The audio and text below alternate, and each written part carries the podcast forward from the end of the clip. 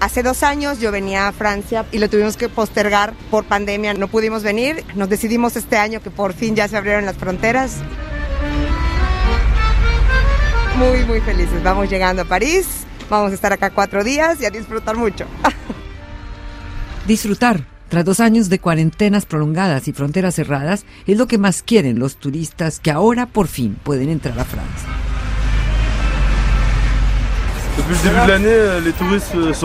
Desde que comenzó el año regresaron los turistas. Sí, se habla menos francés y más español, portugués, chino. Este joven vendedor de churros se alegra al ver el regreso de los turistas a la emblemática plaza de Trocadero, una torre de Babel en París. La pelota, la pelota, la palina, Hola, buen día. Tiquete para el bus. Big Buster tickets for the bus, for the boat, city tour. Al pie de la Torre Eiffel, más indicios de la reactivación turística en Francia, país que antes de la pandemia se mantenía como primer destino mundial, con una afluencia récord de hasta 89 millones de visitantes extranjeros. Sí, la verdad es que sí se ve como más, más gente. Y sobre todo el fin de semana que acabó de pasar, mucha, mucha gente. Sí. Mucho europeo viajando, mucho latino, colombianos también hay varios por acá. También, Argentinos también caminan en la calle con este mate. Paseos en bote, tour por la ciudad, big bus. Buy your ticket here and take the next bus. Cintia, venida de Togo y graduada en idiomas, Juliana, colombiana e ingeniera civil. Estas dos jóvenes viven del turismo como muchos pakistaníes que pintan retratos de los turistas y que dada la precariedad de sus trabajos la vieron negra durante los draconianos periodos de confinamiento impuestos por la pandemia. No había ningún turista aquí. Sin dar su nombre, este dibujante callejero describe lo que fue para él el confinamiento. En la casa, dormir y dormir, mirar la tele. Sí, ahora es bien. Hay muchos turistas. La vida normal, como antes.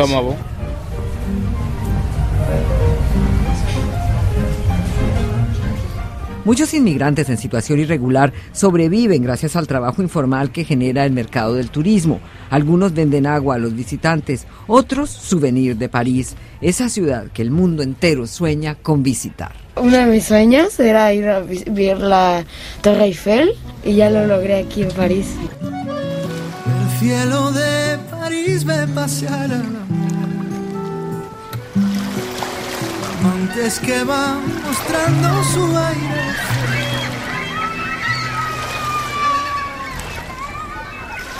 Al este de París, en Normandía, donde el Sena desemboca en la Mancha, está la ciudad turística de Honfleur. Los dueños de hoteles y restaurantes viven una pesadilla con el retorno masivo de turistas. Hemos sacado mesas para disminuir el servicio, para que no tengan que esperar y se molesten. Así como Joan, los propietarios de bares y restaurantes no encuentran empleados que sirvan en las mesas y que cocinen para los cientos de visitantes que llegan a esta ciudad medieval. La agencia del empleo nos dice que no vale la pena publicar anuncios porque no hay nadie, ni siquiera jóvenes. Aquí no hay ni un alma, ni los estudiantes buscan trabajo. La crisis de personal es resultado de la pandemia. Una vez levantados los confinamientos y las restricciones, 230.000 trabajadores abandonaron el sector, cansados de las condiciones precarias, horarios difíciles que cortan el día en dos, noches, fines de semana y feriados trabajados por salarios bajos que apenas rozan el mínimo. Algunos patrones han tomado medidas como reducir la oferta, aumentar los sábados y domingos libres o incluso pagar el alquiler a sus empleados. Soluciones que en este periodo particular representan un costo riesgoso para los empleadores, advierte Alexandra, propietaria de un hotel en Honfleur.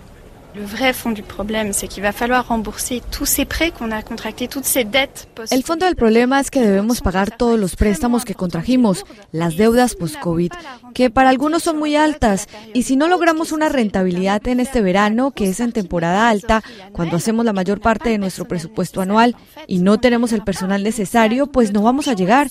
Entonces, las medidas son de doble filo.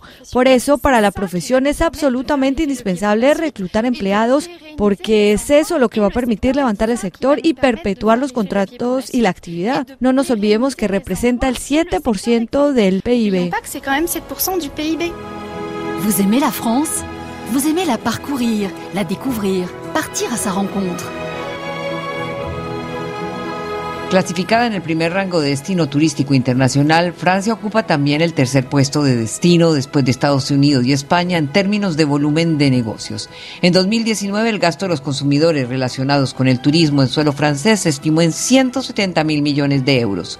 Juliet González es responsable de proyectos en una agencia receptiva que organiza encuentros, congresos y eventos para grupos grandes y empresas que en su mayoría vienen de fuera de Europa. Y está como mucho la idea de decir, bueno, hubo pandemia, hubo dos años, durante dos años no pudimos viajar, como que ahora no importa, viajo ya, aprovecho, es mi oportunidad, no puedo perderla. Porque se postergaron un montón de congresos, de convenciones, de viajes de incentivo, entonces como que también está todo ese dinero que no se gastó y que también las empresas tienen que recuperar por ahí sus convenciones anuales y todo lo que tenían previsto en su agenda. El turismo de negocios tampoco escapa a la crisis actual generada por la falta de personal para atender la avalancha de estos visitantes. Tenemos que enfrentar bueno, esa realidad que nos supera porque no tenemos realmente el personal para tratar todo ese volumen de demandas es decir, una empresa desde México que trae hace un viaje de incentivo de sus 30 mejores comerciales y nos piden que le busquemos actividades, hoteles, entradas a monumentos, que le hagamos una cena de galas, un paseo en barco. No logramos responder en tiempo y en forma porque cada uno de los proveedores no llega a respondernos con sus presupuestos.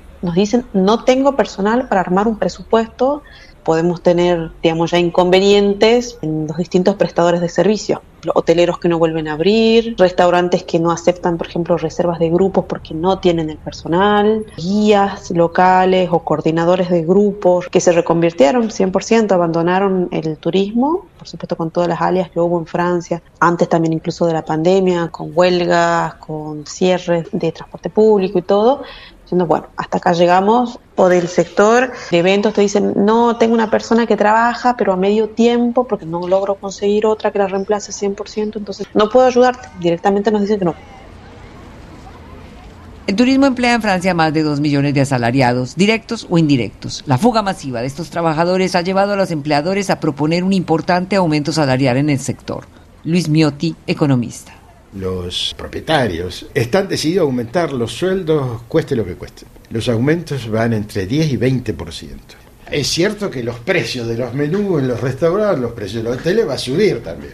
Ahora, no nos olvidemos que Francia es eh, la primera potencia mundial en turismo. Es fundamentalmente restaurante y hotel, digamos, Y eso representa todos los años en demanda adicional 80 millones de personas. Ese sector es fundamental. Ahora, ese sector está proponiendo 10% a 20% de aumento salario. Y aún así tienen dificultad para conseguir gente. Tienen dificultad para conseguir empleados porque la escasez de mano de obra no depende únicamente de los bajos salarios, piensa David Río Negro. Él dirige siete locales de una cadena de restaurantes de frutas en París. Antes del salario, las condiciones de trabajo son muy importantes. El trabajo de la hostelería puede ser muy pesado. Si estamos en un sistema muy dictatorial, ahora eso ya no funciona. Funcionaba en los años 80, en los años 90, pero ahora lo que quiere la gente es estar en un trabajo en el que se sienta a gusto, que se sienta encuadrado por gente dinámica y con ganas de llevarles y de hacerles crecer. Eso es lo más importante para mí. Hay gente que quiere emplear a nuevas personas pero el único referente que hay en la discusión es el salario, pero para mí eso es algo secundario. ¿Cuáles son esas condiciones de trabajo que la gente no quiere vivir más, sobre todo después de una pandemia donde ya sufrieron mucho? Los horarios, la planificación, poder poner días de descanso cuando la gente lo pueda. Podemos hacer todas las modificaciones posibles. Yo tengo empleados que cuando me piden un fin de semana, aunque sea el fin de semana que hay lo más gente en el restaurante, pues se los doy. A mí no me importa nada porque sé que voy a poder meter a otra gente y el día que ella lo necesita, pues el colega va a hacer el trabajo a su parte y ya está. Si estamos en guerra contra nuestros empleados, nunca funciona. Si trabajamos todos juntos, porque nosotros les necesitamos tanto como ellos nos necesitan, aunque sea difícil, pues todo va a pasar bien porque estamos todos tirando para el mismo lado. 8.80. Gracias. Un gusto. Chao, buen día. La crisis de la pandemia paralizó al turismo francés, a quienes viven de esta actividad y a quienes la disfrutan, Pero el deseo de venir a París, acumulado por lustros, fue capaz de doblegar hasta los nefastos efectos en los bolsillos de viajeros como Angelita.